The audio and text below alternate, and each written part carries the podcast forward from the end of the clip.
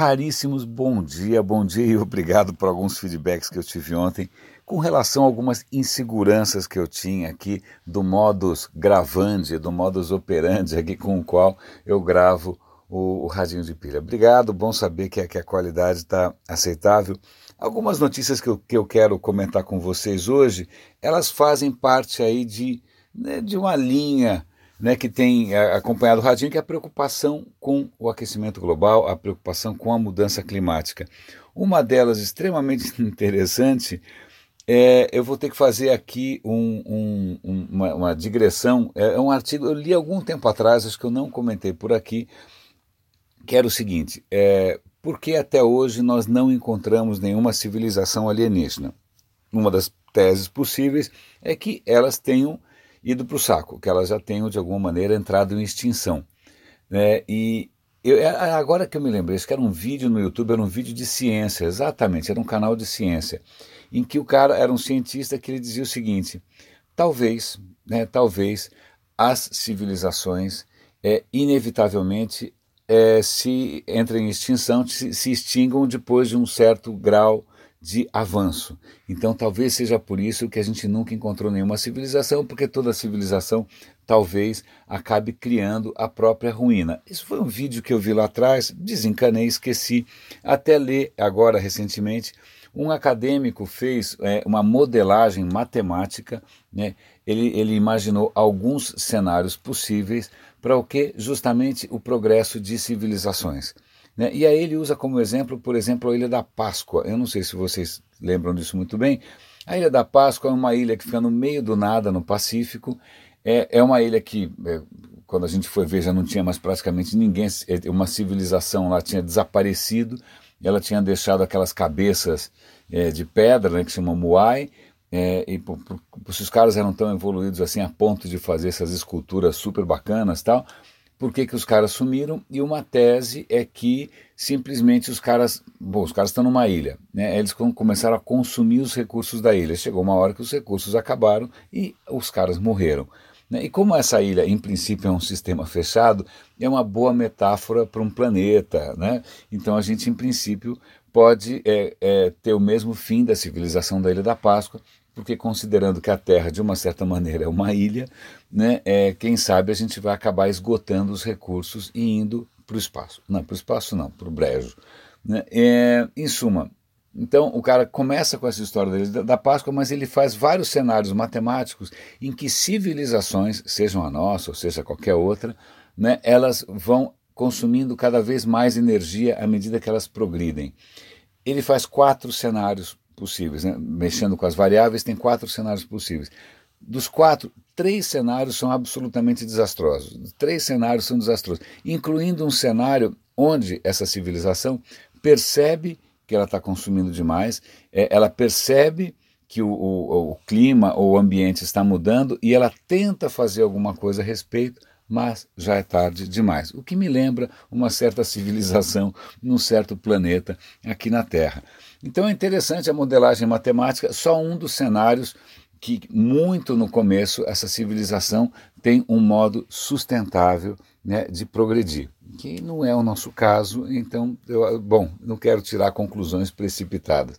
De qualquer maneira, eu vou dar o link aqui para uma iniciativa da BBC, que é um livro chamado Human Planet. É um livro justamente onde eles tentam é, avaliar, avaliar do ponto de vista histórico, né, o impacto das diferentes fases da civilização humana, né, agrícola, caçador-coletor, agrícola, blá, blá blá blá, até agora, o, tudo para tentar mapear o que a gente chamaria de antropoceno, que é essa era em que a, que a, que a espécie humana começa efetivamente afetar o meio ambiente.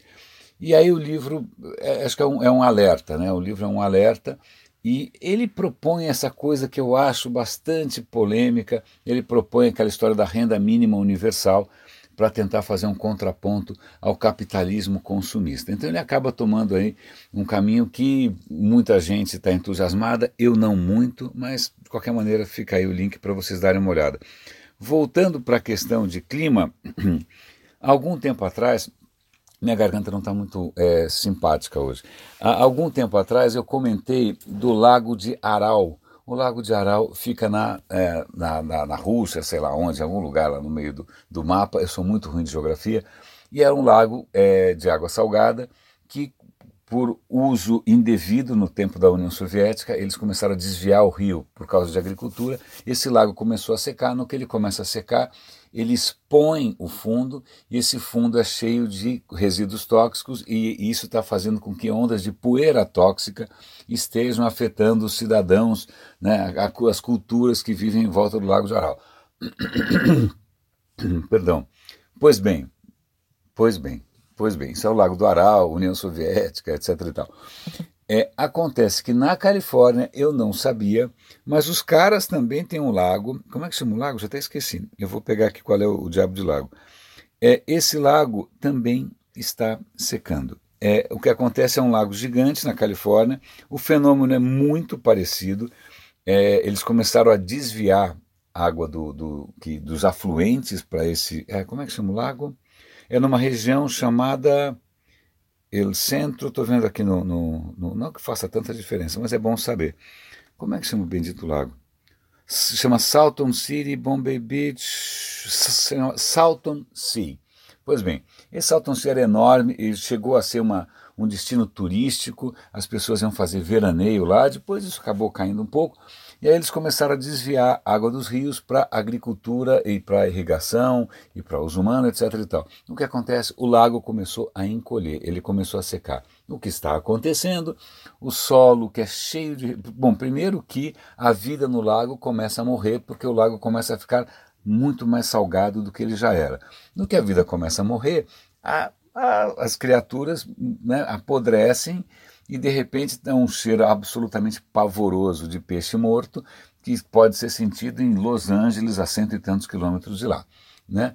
É, então, primeira questão, você tem o efeito da vida que, né, que começa a desaparecer e apodrecer. O segundo efeito é o mesmo do Lago Aral, que é, à medida que o lago recua, ele expõe o solo, que é cheio de resíduos tóxicos, isso vira poeira, e a poeira começa a afetar a vida das pessoas, inclusive pro, é, pro, é, provocando mortes. Então tá aí, não é só um fenômeno da União Soviética, não é só lá longe, né, mesmo na Califórnia, um lugar bacana, você tem um fenômeno muito parecido acontecendo ainda no, no, na área de, de aquecimento global e mudanças climáticas, um estudo muito interessante mostra o seguinte: eu não sei se vocês vêm notando, mas cada vez que tem um furacão lá nos Estados Unidos, tá, a coisa só piora. Né? O último foi o Harvey, foi devastador. Né? Mas o que, que eles estão percebendo? Que os furacões estão se deslocando, porque um furacão se desloca, eles chamam de velocidade translacional. Ele faz uma translação. Essa velocidade translacional dos furacões, nas últimas décadas, vem diminuindo. Isso é bom, isso é ruim? Isso é muito ruim. Por quê? Porque se uma, um furacão fica mais tempo em cima de uma cidade, ele está inundando essa cidade, está destruindo essa cidade por mais tempo. Então, o impacto desses furacões está aumentando na medida em que a velocidade deles diminui. É, essa perda de velocidade em algumas regiões do mundo, sobretudo na Ásia, está chegando a 25, 30%. Significa que ele fica mais tempo em cima das cidades. Pior, como a temperatura tem aumentado, para cada um grau que a temperatura sobe, um grau, aumenta em 7% a água que o ar é capaz de absorver. Então, se a temperatura subiu um grau, 7% a mais, então 7% a mais de chuva, e assim vai eles ainda não entenderam muito bem o que, que tem provocado esse fenômeno. Pode ser uma mudança nas correntes de vento, é, mas de qualquer maneira o padrão é claro. É mais aí um efeito é, é, meio ruinzinho aí da, do, do, aquecimento global. O que mais que eu tenho para comentar aqui com vocês? Tem um, um artigo muito interessante. Esse daqui é, é, é, eu conheço gente que nega o aquecimento global. Tá? É curioso porque a gente estudada tal. Eu acho isso muito difícil de entender. Mas tem um artigo aqui dizendo que um dos administradores da NASA, que por acaso é republicano, os republicanos nos Estados Unidos são super refratários à questão do aquecimento global, né?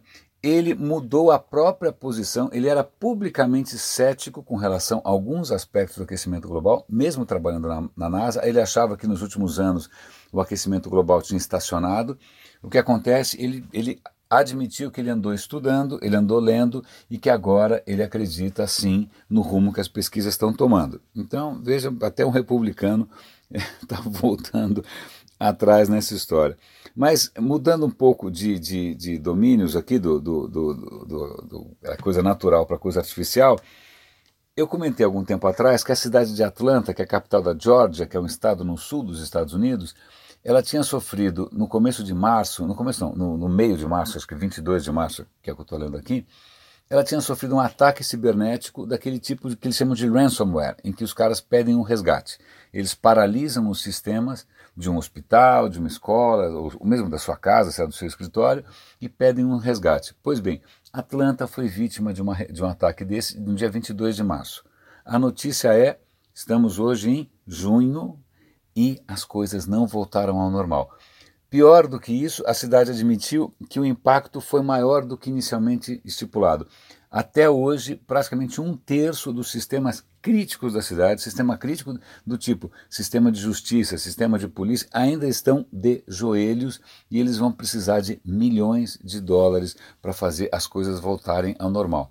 Então, veja só é, eu fico imaginando, se a Atlanta não, não conseguiu se recuperar, eu fico imaginando o que acontece se alguém resolve encasquetar né, com alguma cidade ou com o governo brasileiro. Pronto, a gente vai voltar para a Idade da Pedra e nunca mais vai voltar. É, acho, eu. Né?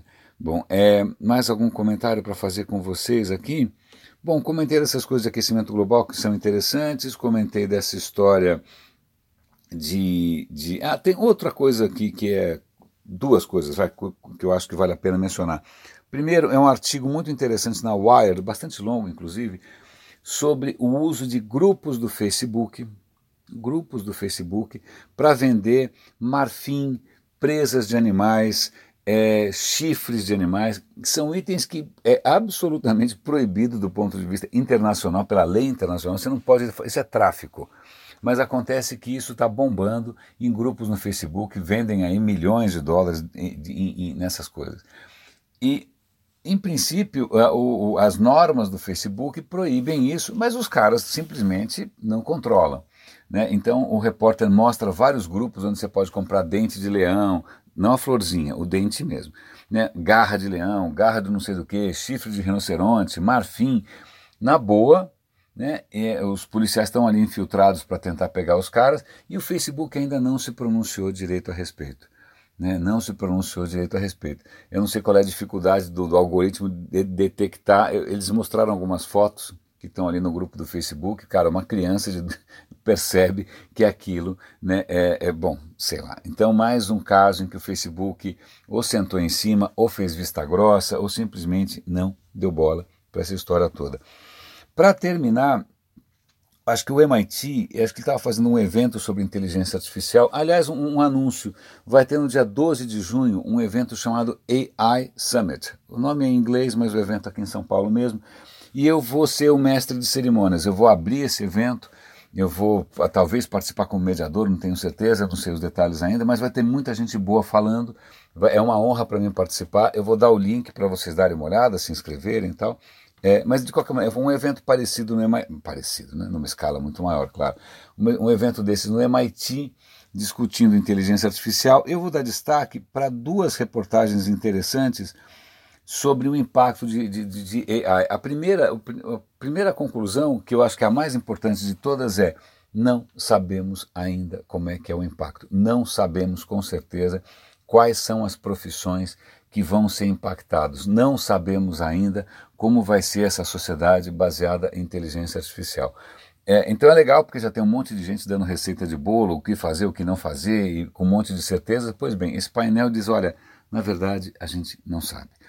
É, e a segunda notícia também desse mesmo evento é um especialista, um, um professor do MIT, ele mostra uma coisa que é bastante é, contraintuitiva.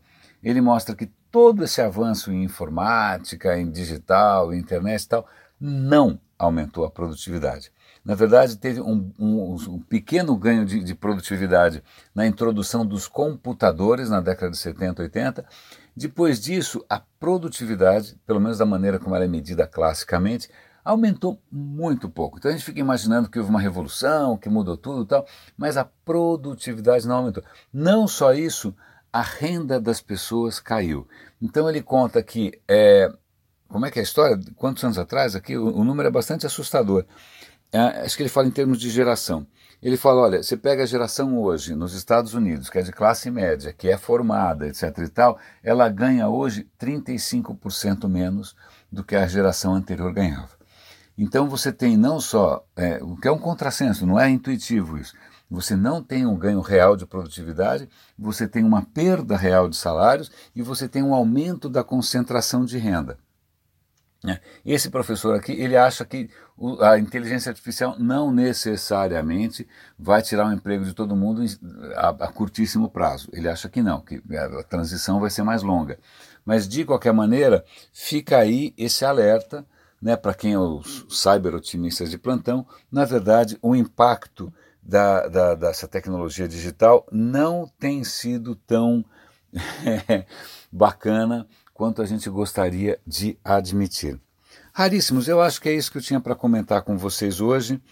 Uh, um grande abraço. Hoje é quinta, pois bem, amanhã é sexta-feira. Eu vou para Porto Alegre porque eu vou estar na PUC do Rio Grande do Sul é, dando duas aulas sobre a, tecnologias exponenciais, a minha experiência com as singulares e tal. Eu vou tentar registrar isso. Espero que sim. Se eu conseguir registrar uma parte disso, pelo menos, eu juro que eu compartilho aqui com vocês. Ups, apertei aqui sem querer. Um grande abraço e até, espero que amanhã, se não for amanhã por causa da viagem, até segunda-feira.